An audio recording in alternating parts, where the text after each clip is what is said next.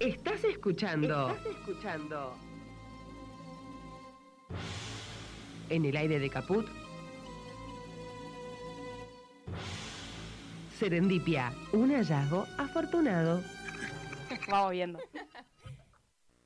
Ayer miércoles 11 de agosto nos despertamos con una noticia catalogar de insólito, sobre todo en el contexto político, social y económico que nos toca vivir la Unión Industrial Argentina, el impresentable señor Daniel Funes de Rioja, ya los doble apellidos les desconfío un poco, propuso no pagarles los sueldos a los trabajadores que no se vacunan. La declaración no sorprende a nadie, viniendo de una organización industrial y económica que tiene a la explotación de sus trabajadores como una estrategia. Estos empresarios son los que definen al salario como un costo un ADN macrista, ¿no?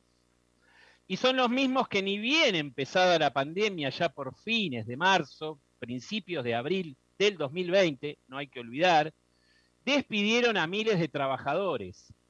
Solo en el caso de Techín eran 1.450. Todos trabajadores de la construcción que con la paralización de las obras por la cuarentena estricta no podían seguir trabajando. Aclaro que la decisión, porque tal vez pasó el tiempo y nos olvidamos, fue tomada una semana después del inicio de la cuarentena, que en ese momento era por tres semanas. Además, muchos de estos explotadores esclavistas son los que tienen amparos en la justicia para no realizar el aporte solidario por única vez, el aporte a las grandes fortunas para paliar la situación de la pandemia. Sin dudas, nunca muestran todas las cartas. Porque más allá de este pedido de no pagar el sueldo a los que no se vacunen, que de hecho aclaro que está prohibida cualquier medida de este tipo por la normativa que hay entre los ministerios de Trabajo y Salud sobre inoculaciones, prohíbe la reducción salarial. Se sabe que en el fondo se discute otra cosa, se discute un malestar empresario con la suspensión de despidos y la doble indemnización. Esto hizo que salieran a plantear la situación de costos y de riesgo para la producción que generan los no vacunados. De hecho, esa queja sobre la imposibilidad de cesantear fue uno de los temas de la agenda de la Junta y un hecho central en la conferencia de Funes. No todos sabemos, pero cabe recordar que hay una resolución, la número 4, entre los Ministerios de Trabajo y Salud, en la cual se reconsidera la situación de regreso al trabajo de aquellos empleados que cuentan con una primera dosis de la vacuna. En el artículo 4 de dicha norma, que se publicó el 8 de abril de este año, se aborda la misma problemática que planteó la UIA, con una definición clara para el caso de los que por cualquier razón deciden no inocularse. ¿Qué dice este artículo?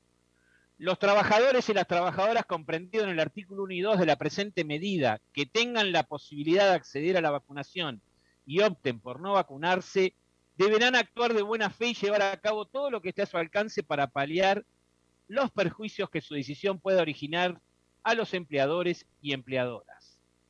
O sea, el gobierno asegura que está zanjada la discusión, sobre todo en el marco de un país en el cual la vacunación es voluntaria y no obligatoria.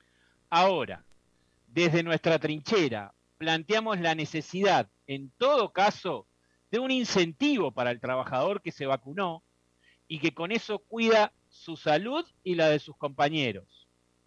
Un bono de empatía con el compañero, le podríamos llamar, y que la supuesta sanción al no vacunado sea solamente no contar con ese bono, pero para nada meterle la mano en el bolsillo a los trabajadores. El salario no se toca porque es un derecho. Ya están bastante castigados los salarios de los trabajadores de nuestro país para seguir con el atropello. Por eso pedimos a todas las organizaciones gremiales que expresen su profundo rechazo a estos intentos en contra de los trabajadores. Justo en este momento, donde se empieza a plantear la posibilidad de reducir la jornada laboral a seis horas, comienzan este tipo de embate contra los trabajadores. Acá la discusión en todo caso que hay que dar y no abandonar y tener como norte es otra. es la discusión de qué se hace con las exorbitantes ganancias de las empresas. Sin dudas, un porcentaje tienen que repartirse entre los trabajadores. ¿Por qué esto? Porque una de las conclusiones o evidencia que nos dejó la pandemia, que nos deja la pandemia, es que la clase trabajadora sigue siendo el motor de la economía y la generadora de la riqueza en nuestro país. Y que la cuenten como quieran los liberales. Pero esto es así, les guste o no. Estás escuchando. Estás escuchando. En el aire de Caput. Serendipia, un hallazgo afortunado. Vamos viendo.